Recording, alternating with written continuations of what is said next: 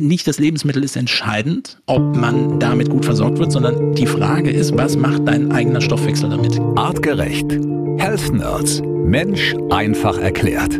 Freunde, herzlich willkommen. Hier sind die Health Nerds und wir haben in dieser Woche ein, ein super Thema, denn wir wollen mal sprechen über Supplemente, also Nahrungsergänzungsmittel.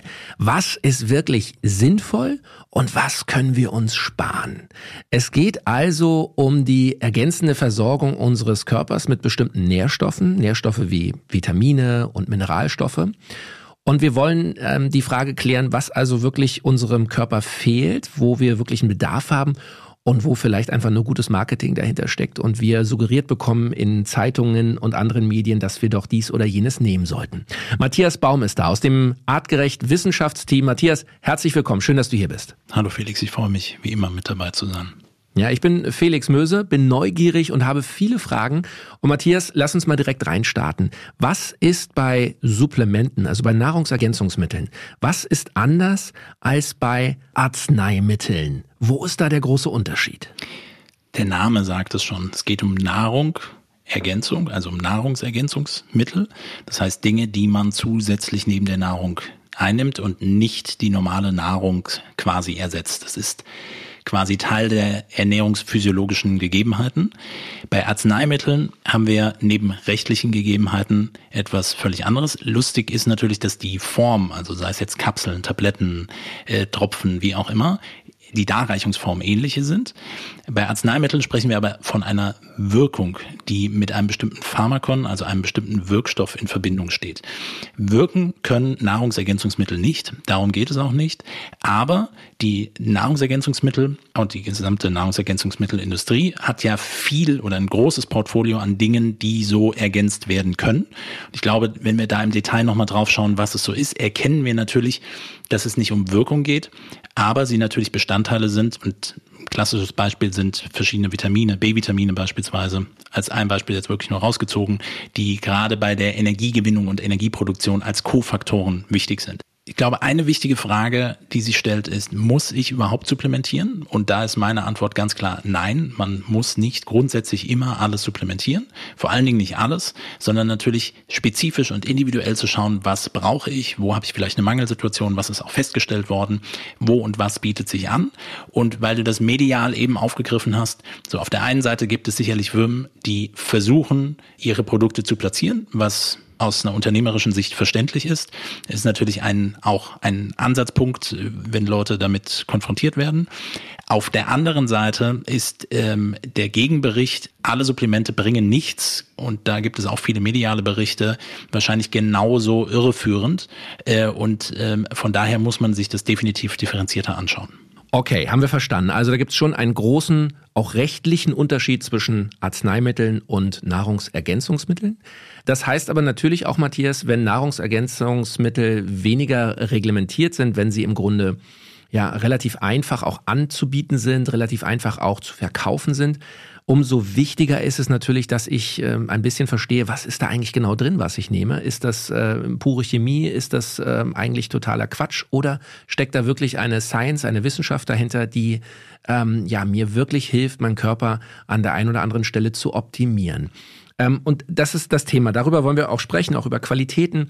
Aber lass uns vorher noch einmal äh, über die Basisnährstoffe sprechen, die unser Körper braucht. Du hast gerade schon diese B-Vitamine angesprochen.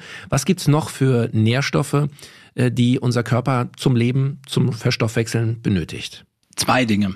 Und ich glaube, die Unterscheidung ist auch wichtig und dass wir über Mikronährstoffe mal im Groben zusammengefasst, also nicht das Nahrungsergänzungsmittel, sondern Mikronährstoffe, um die es letztendlich eigentlich geht dass diese essentiell, teilweise essentiell oder semi-essentiell sind äh, und damit wichtig für unseren Stoffwechsel. Das ist, glaube ich, bekannt. Und auch das heißt noch nicht unbedingt, dass alles immer supplementiert werden muss. Aber in der groben Einteilung sind Mikronährstoffe Stoffe, die unser Körper für eine normale Funktion im Stoffwechsel, Hormonproduktion, Enzymreaktionen, Bildung von körpereigenen Eiweißen und so weiter und so fort, also überall irgendwo braucht. Und klar, die befinden sich in bestimmten Mengen eben auch in Nahrungsmitteln.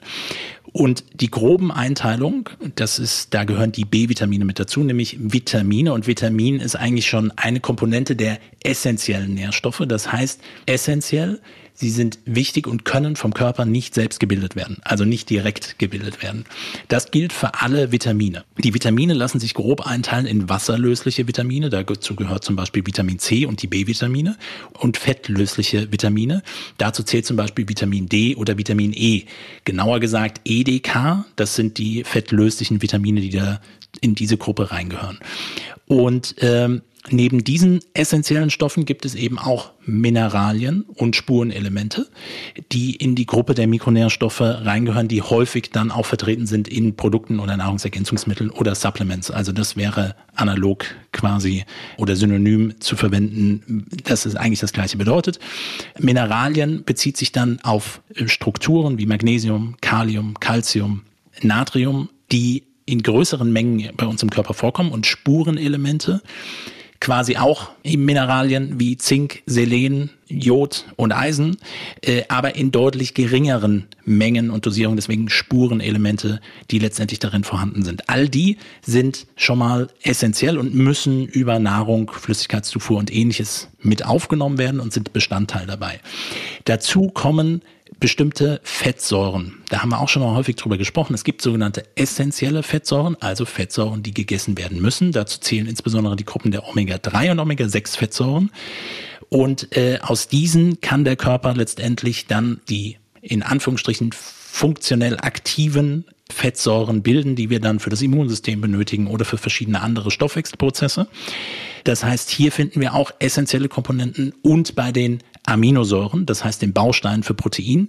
Hier unterteilen wir auch in essentielle, also die essentiellen Aminosäuren und die nicht essentiellen Aminosäuren. Und da fängt so langsam der Weg an, wo man erkennt, okay, das lässt sich alles supplementieren. Das ist alles, was man auch in der Nahrung quasi mitfindet. Jetzt ist es eher eine Frage nach Bedarf und Verbrauchsthemen vielleicht auch oder Stoffwechselsituationen, dass man zum Beispiel auch nicht essentielle Aminosäuren mit in die Supplementierung mit einbaut eben mit der Grundlage, welches Thema gehe ich eigentlich quasi an, welche Problemstellungen gibt es und warum macht es bei bestimmten Dingen Sinn, sie zu supplementieren. Und darüber hinaus, um dieses Kapitel quasi etwas abzuschließen, neben essentiellen und semi- und nicht essentiellen Stoffen, die quasi mehr als Baustoff oder Katalysatoren fungieren oder Kofaktoren fungieren, haben wir natürlich andere funktionelle Substanzen. Da nehme ich jetzt beispielsweise Lactoferrin, ein häufiges Thema, ein Protein, also ein Eiweiß, das der Körper selbst bilden kann wenn man es als Supplement findet, ist es nicht körpereigen, sondern von Kühen und aus Kuhmilch extrahiertes Lactoferrin. Und hier geht es mehr um das Thema der Funktionalität. Also auch das ist eine Möglichkeit, Nahrungsergänzungsmittel mehr in so einen funktionellen Einsatz bei bestimmten Themen mit aufzugreifen. Also ein anderes großes Beispiel neben Lactoferrin sind zum Beispiel Bakterien, probiotische Bakterien oder probiotische Pilzstämme, die quasi auch gekoppelt an die Ernährung sind und auch quasi in ein Präparat, ein Supplement, ein Nahrungsergänzungsmittel integriert werden können. Okay, also es ist äh, ein, ein großes Feld an, an ja, äh, Stoffen, die, die unser Körper am Ende braucht. Und wir werden gleich auch mal darüber reden, Matthias, ob wir wirklich einen echten Bedarf haben oder ob dahinter einfach gutes Marketing steckt. Ähm, ich habe eine Zahl mitgebracht und ähm, der weltweite Umsatz von Nahrungsergänzungsmitteln, also Vitaminen und Mineralstoffen, wird in den nächsten vier Jahren auf knapp 37 Milliarden Euro steigen. Das ist eine mhm. gigantische Summe und das zeigt, ähm, ja, wie viele Menschen ähm, supplementieren, wie viele Menschen dort tatsächlich offenbar mehr oder weniger regelmäßig zu Nahrungsergänzungsmitteln greifen. Und meine, ja, ein bisschen provokante Frage, Matthias, an dich. Brauchen wir überhaupt Supplemente? Also unser Kühlschrank ist doch voller als je zuvor. Fehlt es uns wirklich an etwas oder ist das äh, einfach gutes Marketing, das uns suggeriert, dass wir äh, einen Mangel haben? Also die Prognosen, die Zahlen, die du gerade genannt hast und die, die Entwicklung des Marktes basiert auf unterschiedlichen Schritten. Das heißt, auf der einen Seite besteht wahrscheinlich auch mehr Bedarf oder wir haben einen anderen Einsatz und natürlich springen andere Firmen auf und werden sich dem Thema auch quasi mit annähern. Und du hast jetzt, glaube ich, die Zahlen zu Vitaminen und Mineralstoffen bezogen. Da reden wir ja noch nicht über andere Kombinationspräparate oder andere funktionelle Stoffe, die man quasi noch mit einsetzen könnte. Mhm. Also da ist definitiv Marktpotenzial und jetzt rein bezogen auf diese Gruppe der essentiellen Stoffe müssen wir das darüber abdecken, das was ich eingangs schon gesagt habe. Eine ausgewogene, gerne auch artgerechte Ernährung deckt sicherlich einen Großteil ab. Aber Supplementierung und für die Leute, die das häufiger tun, machen oder auch Therapeuten, die quasi Präparate in ihre Therapie mit integrieren, also außerhalb des Arzneimittelkontexts sagen, okay, was kann man andernfalls noch unterstützend machen? Nochmal das Thema Energiestoffwechsel. Was kann ich wo an welcher Stelle optimieren? Ob das dann B-Vitamine sind oder andere Substanzen, sei nochmal dahingestellt. Aber sie nehmen mehr Einfluss in eine breitere Therapie, wo man sagt, okay, das ist nicht ein Symptom und das behandle ich mit einem Medikament, sondern ich gehe ursächlich darauf ein und der Grundgedanke, bin ich mit Mikronährstoffen gut abgedeckt oder nicht, ist ein berechtigter. Und ja, auf der einen Seite könnte man sagen, und diese Stories hört man dann quasi im Gegenzug auch immer wieder, da ist überall genügend drin, da muss man sich keine Gedanken machen. Also esst schön viel Obst und Gemüse und selbst in Wurst sind auch noch, ich wollte gerade sagen Medikamente, aber die sind wahrscheinlich wirklich noch teilweise mit, mit enthalten, je nach Ursprung des, des äh, Fleisches. Nein, im Ernst, äh, selbst da würden wir äh, auch Aminosäuren finden, also ist doch alles gut und alles abgedeckt. Und das ist natürlich eine Gießkannen-Thematik und auch da äh, Menschen, die sich individuell mit ihrer Gesundheit auseinandersetzen, kommen so oder so sehr wahrscheinlich nicht drum herum, auch auf bestimmte Supplemente zurückzugreifen. Das kann ein bestimmtes Ernährungsregime sein, wie beispielsweise in der veganen Ernährung, wo bestimmte Stoffe einfach nicht so präsent sind. Dazu zählt B-Vitamine, dazu zählt Eisen unter Umständen. Auch bestimmte Aminosäuren, die in geringen Mengen vorhanden sind. Das sind Stoffe wie Cholin mit enthalten, die quasi semi-essentiell sind. Da sind Stoffe enthalten wie L-Carnitin, was ich benötige, damit Fettverbrennung gut ablaufen kann. Das heißt, je nach Ernährungsform, und dann sind, müssen wir ehrlich sein, wir machen den Kühlschrank auf und ich weiß nicht, ob es bei jedem dann wirklich so vielfältig und so reich und so. Bei mir ist auch Kinderschokolade im Kühlschrank. Genau, die wahrscheinlich auch, die hat noch das Beste der Milch enthalten, also viel Kalzium quasi.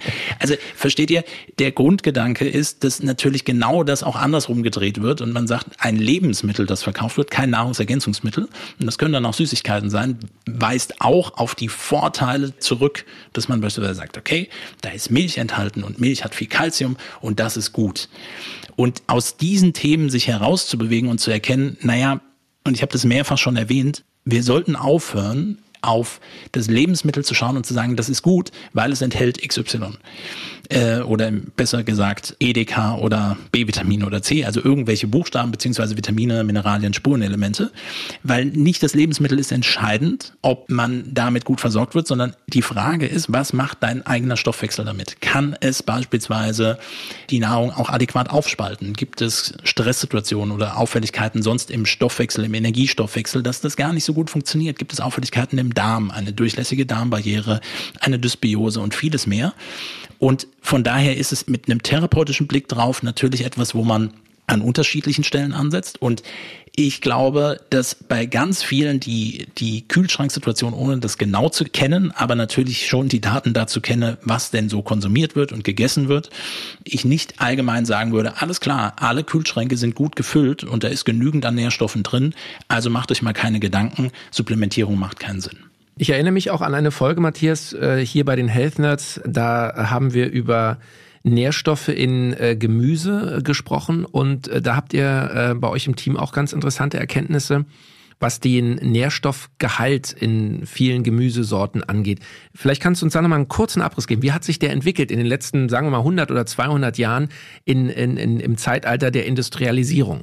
Genau. Also nicht nur wir haben die Erkenntnis, sondern es gibt eben Daten dazu, was physiologisch auch oder in der Entwicklung auch relativ viel Sinn macht, wenn ich eine bestimmte Felderwirtschaft betreibe und äh, monokulturell eben anbaue, dann wird sich das auf den Nährstoffgehalt im Boden quasi mit auswirken. Und es gibt eben schon Anzeichen, das bezieht sich nicht auf alle Mikronährstoffe, aber dass bestimmte Mineralien oder auch bestimmte Vitamine weniger stark vertreten sind und sich das quasi mit auch rauszüchtet. So, das heißt, die Zucht und die Veränderung und die Bodenstruktur haben natürlich Auswirkungen darauf, was dann letztendlich, weil woraus wächst eine Pflanze, dann letztendlich mit enthalten ist. Und mhm. das hat nicht nur Auswirkungen auf letztendlich die Frucht, äh, die, die aus der Pflanze entsteht, sondern hat logischerweise auch Auswirkungen, je nachdem, wie es angebaut wird, auf die Vielfalt des darauf sich ansiedelnden Mikrobioms einer jeweiligen Pflanze oder einer jeweiligen Frucht.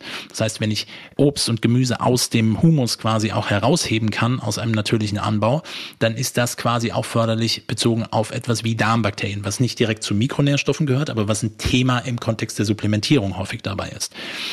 Das heißt, wir haben diese eine Komponente, das heißt, die Nahrung verändert sich. Wir haben die andere Komponente, dass wir sehr einseitige Ernährungsformen quasi in der westlichen Ernährung haben. Wir reduzieren uns auf wenige Getreidesorten, woraus wir relativ viel machen können. Ob jetzt Weizen oder Mais oder Reis oder was auch immer. Wir versuchen etwas anderes daraus zu machen. Wir haben wenig Nährstoffgruppen, erzeugen in der äh, Lebensmittelindustrie neue interessante Fake-Food-Kombinationen. Das heißt irgendetwas, was unser Immunsystem vielleicht auch noch nicht so kennt. Das schmeckt dann total lecker, weil noch andere Zusatzstoffe mit enthalten sind. Was die Nährstoffdichte angeht, ist sie eben nicht so gegeben. Und ich weiß, dass niemand sagen würde, okay, das ist jetzt die optimale Ernährung, aber Fakt ist, sie findet bei vielen statt. Und wenn wir dann verstehen im Detail, welchen Einfluss Mikronährstoffe auf unseren Stoffwechsel nehmen und wenn wir in eine Unterversorgung geraten, und jetzt ist das auch wieder ein typisches Thema, niemand ist unterversorgt, auch das ist eine ganz allgemeine Aussage, die man immer, wir haben alle genügend und wir leiden nicht an Skorbut, also Vitamin C-Mangel, was man früher eher noch aus der Schifffahrt kannte, wenn man zu lange auf offenem Meer war. Ähm, Skorbut vielleicht nicht, aber es gibt eben auch Unterschiede zwischen, ich habe eine maximale Unterversorgung und damit entstehende Symptome oder ich habe latente Mangelerscheinungen. Beispiel und Top-Beispiel in dem Kontext sind auf jeden Fall Vitamin D oder Vitamin D3. Das heißt, die Versorgung ist hier immer wieder ein Thema und die häufigste Unterversorgung, die wir weltweit immer wieder sehen, ist Eisen. Eisenunterversorgung, wo man jetzt eigentlich sagen würde, hä, das kann doch gar nicht sein. Wir haben immer noch einen sehr hohen Fleischkonsum pro Jahr mhm. und in dem Fleisch ist Hämeisen enthalten, also äh, bedeutet auch wirklich eine Eisenquelle, die wir quasi direkt aufnehmen können. Warum sind wir unterversorgt? Und hier kommen wir genau in den funktionellen Aspekt rein. Es gibt halt mehr als nur den, den eigentlichen Mikronährstoff. Was macht euer Stoffwechsel damit? Kann der Darm das auch wirklich adäquat aufspalten, beziehungsweise das Darmmikrobiom aufspalten und dann auch aufgenommen werden? Gibt es andere Auffälligkeiten im Bereich des Immunsystems oder Stoffwechsel, dass Nährstoffe nicht verteilt werden können oder mehr verbraucht werden? All das sind diese individuellen Unterschiede. Pauschal zu sagen, es gibt keine Unterversorgung, also wirkliche Unterversorgung, die gibt es definitiv. Und es gibt auf jeden Fall auch Bereiche, und das lässt sich im Labor auch häufig sehen von einer latenten Unterversorgung. Äh, ich weiß, in dem klinischen oder im ärztlichen Kontext würde man sagen, ja, latent gibt's nicht, weil äh, es gibt entweder eine Unterversorgung oder nicht. Und bezogen auf einen Referenzbereich, wir haben über Blutwerte viel gesprochen, das heißt, das, was bezogen auf ein bestimmtes Alter und eine bestimmte Population, wo die Laborwerte quasi immer wieder angepasst werden, habe ich einen niedrigsten und einen obersten Wert, also von ungefähr 1000 Teilnehmenden oder Proben, die eingegangen sind, wird es dementsprechend auch mit angepasst. Aber dieser Referenzbereich ist nicht der Optimalbereich. Und der Optimalbereich unterscheidet sich eben individuell. Und da gibt es schon auch Unterversorgung oder eben latente Unterversorgung. Und das soll keine Angstmache sein, aber es ist das, was bei vielen eben auftritt. Und wenn Menschen letztendlich auch auf der Suche sind, weil sie Erschöpfungssymptome haben oder weil sie häufige Infekte haben oder weil sie Haarausfall haben oder brüchige Nägel haben und so weiter und so weiter, dann sind das Symptome und dann behandeln nochmal, Nahrungsergänzungsmittel oder Mikronährstoffe das nicht per se, aber sie decken natürlich den Bedarf ab, den ich unter Umständen so nicht in der Nahrung hinbekomme. Und wenn wir dann Vergleichswerte ziehen von, okay, wie viel Eiweiß muss ich vielleicht zu mir nehmen, um die Aminosäurenmenge zu haben, damit ich dann auch wirklich ausreichend körpereigenes Eiweiß bilden kann, dann ist das für viele in einem Ernährungsregime nicht gut umsetzbar, ne? weil sie von, von ihrer kleinen Auswahl an Lebensmitteln kommen, plus den Fake-Food-Varianten und so vor sich hin essen und plötzlich heißt es, okay, ja, dann achte mal darauf, in den und den Lebensmitteln ist das und das enthalten und dann musst du dementsprechend XY Äpfel oder so und so viel Fleisch für essen, um dies und jenes mit abzudecken.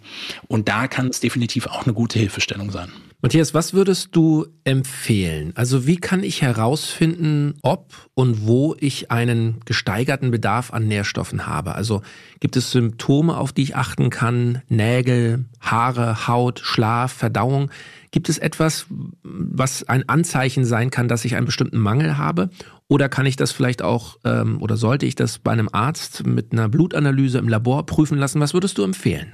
Also für die Leute, die mich auch kennen, Vermutungen gibt es viele. Mhm. Es gibt viele Hypothesen. Also zum Beispiel dieses Thema brüchiger Nägel, ähm, ähm, ausfallende Haare, eingerissene Mundwinkel. Ich weiß, jetzt würden 90 Prozent hier, die zuhören, sagen, alles klar, lass mal Eisen ist wahrscheinlich ein Thema. Aber es ist und bleibt eine Hypothese. Man kann das dann verwenden. weil es ist ja auch frei verkäuflich. Aber ist es das dann auch wirklich? So im Idealfall sind natürlich gesundheitsorientierte Menschen schon auch bereit dazu, wenn nicht es doch irgendwie eine Möglichkeit gibt, dass sowieso ein Arzt das mal mitchecken würde, auf bestimmte Dinge mit zu achten. Und mit zu achten heißt letztendlich vielleicht auch den ein oder anderen Wert mitzubestimmen. Nicht jeder muss jährlich oder halbjährlich eine, eine große Analyse an Mikronährstoffen vornehmen. Ähm, aber zumindest ein paar Dinge und dann so die, die häufigsten Sachen, Vitamin D, Eisen, äh, Vitamin B12 als Beispiel, ähm, da kann man sicherlich schon drauf schauen, auch Gesamteiweiß das sind schon Dinge, die man versuchen sollte oder vielleicht auch dafür selbst das Geld in die Hand nimmt, wenn man äh, sich das leisten kann, sich das mit anzuschauen. Da gibt es mittlerweile auch Selbsttests, da ist natürlich auch, haben wir auch drüber gesprochen. Auf die Genauigkeit muss man definitiv äh, von Labor zu Labor auch nochmal schauen, aber wenn man Zugang zu einem passenden Therapeutenarzt hat, kann man das Thema sicherlich auch an der Stelle einmal mit aufgreifen. Und natürlich empfehle ich, schon in der Selbstreflexion letztendlich herauszufinden, was sind meine, nennen wir es mal, Beschwerden. Das müssen ja noch nicht wirklich Symptome sein, aber gibt es irgendwie Veränderungen und Auffälligkeiten? Also mit vielen Menschen, mit denen ich spreche, auch gerade bezogen auf den Verdauungstrakt, gibt es Auffälligkeiten in der im Stuhlgang. Verändert sich der Geruch, entstehen Flatulenzen, also muss man häufiger pupsen, äh, ist man eher aufgebläht. Das sind ja Fragen, die man vielleicht beobachtet, aber nicht in, in der Gänze reflektiert und auch nicht abklärt und sagt, hm, das war mal irgendwie vor ein paar Monaten noch anders. Und ähnlich ist es auch mit Erschöpfungsthemen und äh, mit ähm, Müdigkeitsthemen und Schlafproblemen, die natürlich alle in einer Verkettung mit zusammenhängen und Mikronährstoffe spielen zweifelsohne eine essentielle Rolle dabei.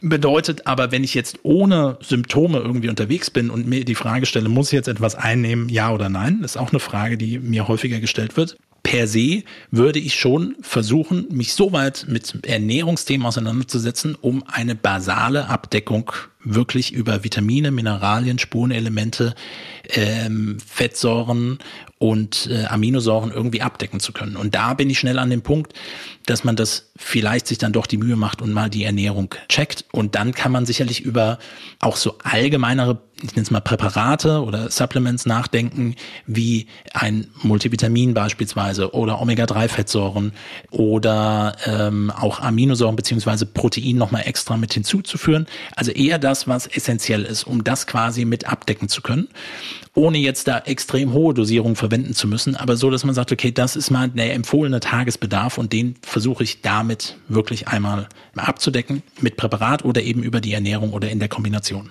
Also hochspannend und, und äh, tatsächlich ein Thema, ja, mit dem sich wahrscheinlich jeder mal äh, beschäftigen sollte, ja. Einfach mal probieren und mal überlegen, gibt es vielleicht tatsächlich einen Mangel, auf den ich gar nicht bisher gekommen bin, den ich vielleicht mit Supplementen, mit guten Nahrungsergänzungsmitteln verbessern kann.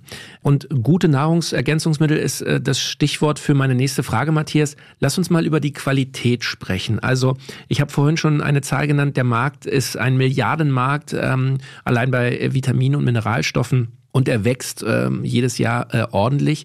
Es gibt viele, viele Anbieter. Es gibt immer mehr Online-Shops, die Nahrungsergänzungsmittel anbieten. In jeder Apotheke ähm, sehe ich Dutzende verschiedene Firmen. Wie kann ich die Qualität überprüfen. Uns allen ist klar, die schönste Verpackung äh, hat nicht die beste Qualität.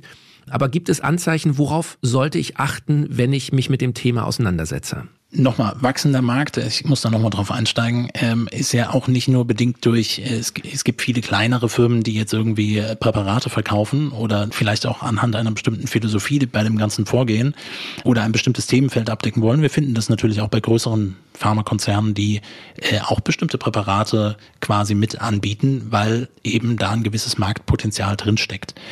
Und äh, ich habe jetzt gerade dieses Thema, das aus einem auch philosophischen Kontext sich daraus anzuschauen. Das heißt, für einen selbst, wenn ich auf, auf ein Produkt stoße, mich das quasi anspricht, sollte man schon auf das Kleingedruckte schauen, was ist dann letztendlich wirklich in dem Präparat mit enthalten, also welche Mikronährstoffe sind äh, enthalten, also grundsätzlich erstmal so, was die Inhaltsstoffe angeht, welche Zusatzstoffe sind enthalten, mhm. wie ist die Darreichungsform, wie sind Dosierungsthemen, dass man da schon einen Blick genauer drauf wird, auch vielleicht bei den Herstellern auch nach anfragt, nach bestimmten Zertifikaten. Ein typisches Thema ist bei bei Omega-3-Fettsäuren immer wieder auch, gibt es Schwermetallbelastungen, die nachgewiesen werden können? Ähm, gibt es Nachweise, dass es zu Oxidationen der Fettsäuren kommt, weil sie eher instabil sind, also sie quasi kaputt gehen? Welches Extraktionsverfahren wird verwendet? Gibt es Reinheits- oder laborgeprüfte Nachweise dazu?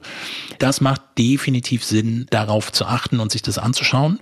Also es ist letztendlich häufig auch ein Preisthema, das bleibt nicht aus, mhm. dass man die Qualität letztendlich sich im Preis auch ganz klar widerspiegelt.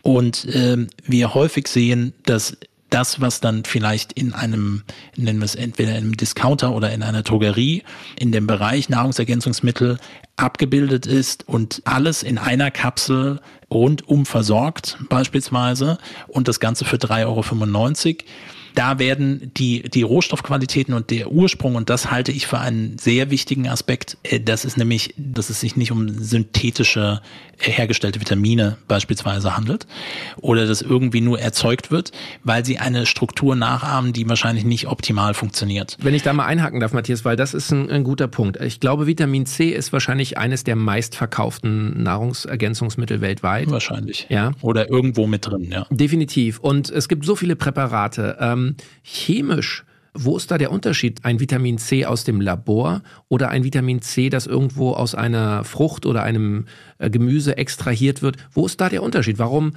ähm, sollte ich auf das eine verzichten? Also synthetisch hergestellt, es geht nicht um den Begriff, das ist Chemie äh, und das ist das negative Wort, weil es ist letztendlich alles Chemie mhm. oder es, ist, es sind chemische Strukturen. Der entscheidende Aspekt ist aber, wenn ich etwas erzeuge und es synthetisch hergestellt ist, dann bindet es unter Umständen an Rezeptoren nicht so gut oder arbeitet nicht adäquat. Und das Thema auf natürliche Rohstoffe zurückzugreifen, also ähnlich auch angelehnt an das Thema, wir wollen doch eine äh, Ernährung in unseren Alltag integrieren, die möglichst natürlich ist, oder also das wäre sicherlich ein wichtiger Aspekt, möglichst natürlich, das, was ich eben schon gesagt habe, aus natürlichen Quellen stammt, wenn man die Möglichkeit hat, auch selbst was anzubauen und so weiter. Also das so der Ursprung. Und dann sollte, wenn ich etwas supplementiere, eben nicht nur, ach, ist halt Vitamin C, ich nehme das mal, sondern schon auch da auf die Ursprungsquellen achten und im besten Falle über sogenannte Vollspektrum-Extraktionen gehen. Das heißt, hier werden eben nicht nur die einzelne isolierte Struktur, die wie gesagt auch gegebenenfalls etwas abgeändert sein kann. Typische Beispiele sind so Sachen wie Folat und Folsäure oder Vitamin C Strukturen und die Ascorbinsäure.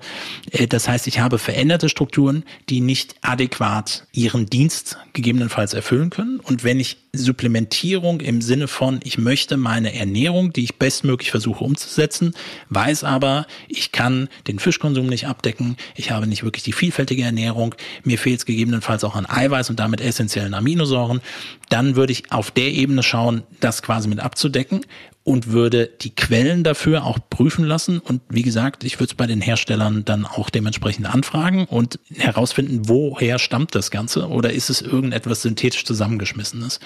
Weil am Ende ist die Gefahr bei dem wachsenden Markt, dass es unter den Herstellern einen Preiskampf gibt. Und der Preiskampf besteht dann letztendlich immer darin, ich mache das Gleiche, nur viel günstiger.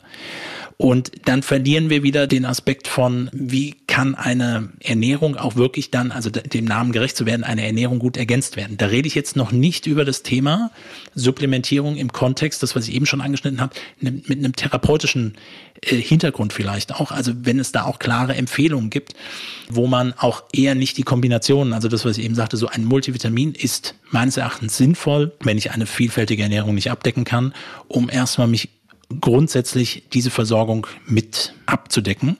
Was nicht heißt, dass das der Freifahrtschein ist, nicht mehr auf Ernährung zu achten. So Ernährung steht quasi an, an oberster Stelle. Wenn ich aber explizit irgendwie auch Ergebnisse habe, Vitamin D, Mangel, latenter Vitamin D-Mangel, Eisenmangel, ein Problem mit dem Eisenhaushalt grundsätzlich, dann wird die Supplementierung spezifischer. Dann muss genauer beobachtet werden oder genauer analysiert werden, was ist die Ursache. Ist es wirklich ein Eisenbedarfsthema? Kann Eisen gut aufgenommen werden? Und da muss man das passende Präparat finden. Das gilt bei den Präparaten ähnlich. Funktioniert es bei einem selbst oder ist das Präparat nicht geeignet? Das kommt natürlich vor. Also entweder bekommen eine bestimmte Dosiermengen in, in dem Falle nicht oder es sorgt eben für Probleme. Eisen ist, ich nehme das Beispiel wieder, weil damit kann man fast alles relativ gut erklären. Wenn festgestellt wird, dass ein Eisenmangel besteht und es betrifft weltweit zwei Milliarden Menschen, das ist jetzt nicht so wenig. Wenn ich dann sage, okay, ja klar, die einzige Ursache ist natürlich, dass zu wenig Eisen gegessen wird, also nimmst du mehr Eisen, dann wird viel Eisen über Präparate hinzugeführt. Das gibt es ja teilweise auch als Medikamente. Und je nachdem, welche Substanzen ich verwende, also als Trinkflüssigkeit beispielsweise, verfärbt es die Zähne. Große Mengen Eisen im Darm erzeugen Nebenwirkungen. Und die Folge ist immer, äh, dass Menschen dann nicht bereit sind, das länger durchzuziehen. Das heißt, es gibt extrem viele Menschen mit Eisenmangel, der ist diagnostiziert, es gibt ein Eisenpräparat, aber die, es wird nicht umgesetzt und die Symptome bleiben weiterhin bestehen. Und von daher ist es wichtig, die passenden Präparate zu finden. Und dann gibt es immer wieder auch mal individuelle Unterschiede. Aber dass jetzt ein Präparat, was kein Medikament ist, im besten Falle nicht irgendwie äh, Nebenwirkungen erzeugt, wäre natürlich äh, wünschenswert und, und von Vorteil. Und dementsprechend muss ich in der Zusammensetzung für einen individuell, wenn man draufschaut oder die Empfehlung, die vom Arzt oder Therapeuten kommt, sich äh, genauer anschauen und hat dann auch nochmal einen Hintergrund und ist dann sehr häufig nicht irgendeine Kombination, also ein Multivitamin in einem therapeutischen Kontext macht nur bedingt Sinn, wenn ich weiß, okay, das lässt sich über die Nahrung vielleicht bei der Person nicht gut mit abdecken, sondern dann würde ich eher spezifisch schauen, welche Werte wurden bestimmt und was muss in Anführungsstrichen aufgefüllt werden. Okay, also es ist natürlich wie immer nicht ganz so einfach, sich durch diesen Wust an Angeboten und an bunten Schildern und Verpackungen ähm, durchzukämpfen, aber ich bin sicher, mit diesen Tipps kann man durchaus äh, schon ein bisschen eingrenzen, was äh, ein gutes Nahrungsergänzungsmittel sein kann und was eher nicht. Matthias, wir müssen natürlich auch über artgerecht sprechen. Ähm, deine Kollegen und du, ihr ähm, habt bei Artgerecht ein, wie ich finde, wirklich außergewöhnliches Sortiment an Nahrungsergänzungsmitteln.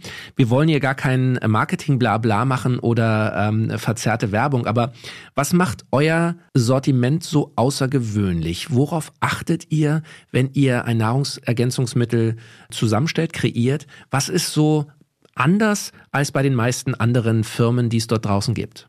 Wirklich anders und was wirklich der, der, die oberste Prämisse bei dem, bei dem Thema ist, das eigentlich schließt es genau an das, was ich eben gerade gesagt habe, sind Qualitätsthemen. So, das heißt, die qualitativ hochwertigsten Rohstoffe, die man finden kann auf dem Markt, sollen in ein Produkt kommen. Und neben dieser Grundvoraussetzung, also danach wird quasi immer erstmal gesucht, kommen wir dann natürlich auf eine wissenschaftliche Basis bei dem Ganzen. Das ist schon ganz klar die Fokussierung, dass wir verstehen, wie funktioniert der menschliche Organismus und was macht dann wirklich Sinn und dementsprechend passen sich auch Formulierungen an, warum ist etwas mit enthalten, warum ist es kombiniert, was ist dementsprechend mit verfügbar. Also in dem Qualitätsthema und der wissenschaftlichen Fokussierung dann natürlich zu versuchen, die individuellen Bedürfnisse und auch diese, ich nenne es nochmal, funktionellen Themen mit abzudecken. Also es geht nicht darum, jetzt nur einzelne Mikronährstoffe in einer guten Qualität und einer Dosierfähigkeit zu machen, sondern natürlich haben wir Kombinationen in den Produkten und dann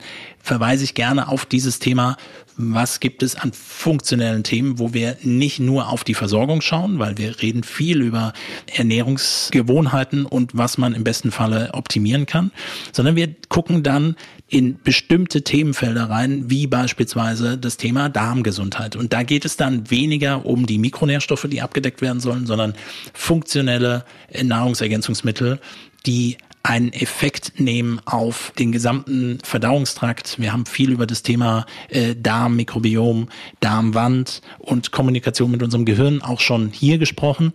Diese wiederkehrenden Themen äh, fokussieren dann quasi eher sich auf den funktionellen Aspekt und der Fragestellung, ist mein Körper in der Lage, das eigentlich gut umzusetzen? Und von daher ist das Produktportfolio für mich relativ klar einteilbar in Themen, was muss ich im besten Falle über meine Nahrung abdecken, Strich, Strich schaffe ich nicht, ich verwende Supplemente. Welche ähm, bedarfsangepassten Bedarfssituationen habe ich über Sport, stressigen Alltag und ähnliches? Und welche anderen funktionellen Störungen wie im Bereich Darm, Immunsystem tauchen auf und was würde sich dafür eignen? Und so versuchen wir Leute natürlich auch von uns auf Produktebene zu begeistern, um einen Einstieg zu finden, was vielleicht auch das Passende ist. Und natürlich, wenn man für sich selbst sagt, ist mir viel zu kompliziert, mich allein damit auseinanderzusetzen, dann natürlich äh, der Versuch über einen Arzt oder Therapeuten, über eine Analyse etwas herauszufinden und dann auch im besten Falle auf die passenden Produkte zurückgreifen zu können. Super, also mich habt ihr auf jeden Fall begeistert und es äh, ähm, überzeugt mich insofern auch, weil du hast es gerade schon kurz angerissen. Es geht eben, ähm, um beim Beispiel Eisen zu bleiben, nicht nur darum, irgendwie ein Eisen dann dem Körper zuzuführen, sondern eben ein natürliches Eisen, ein Eisen, das auch mit äh, unserem Körper kompatibel ist und eben der Weiterdreh bei artgerecht das zu kombinieren mit einem Präparat, in, in, in eurem Fall ist es Lactoferrin, was das Eisen auch dahin transportiert, wo es am Ende der Körper benötigt und äh, eben nicht nur ein Eisenpräparat, was am Ende im Darm vielleicht liegen bleibt und dort ähm, mir neue Probleme bereitet. Das finde ich äh, bei euch und bei deinen Kollegen so faszinierend, dass ihr da diesen ganzheitlichen Blick drauf habt. Ähm, Matthias, wir sind schon wieder am Ende unserer äh, Episode hier angekommen. Ich habe noch zwei, drei ganz kurze Fragen. Vielleicht kannst du sie nur ganz kurz äh, anreißen, damit wir da auch nochmal einen Haken dran machen können. Ja. Gibt es Kombinationen von Supplementen, die ich vermeiden sollte? Auf jeden Fall.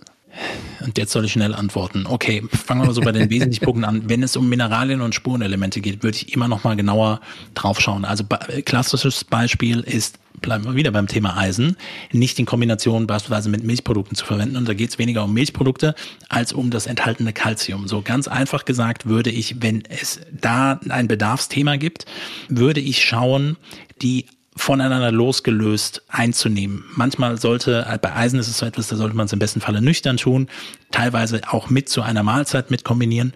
Wenn es in einem Multivitaminprodukt kombiniert ist, macht es, also es kommt in der Natur ja auch so vor, dass auch bestimmte Mikronährstoffe kombiniert sind.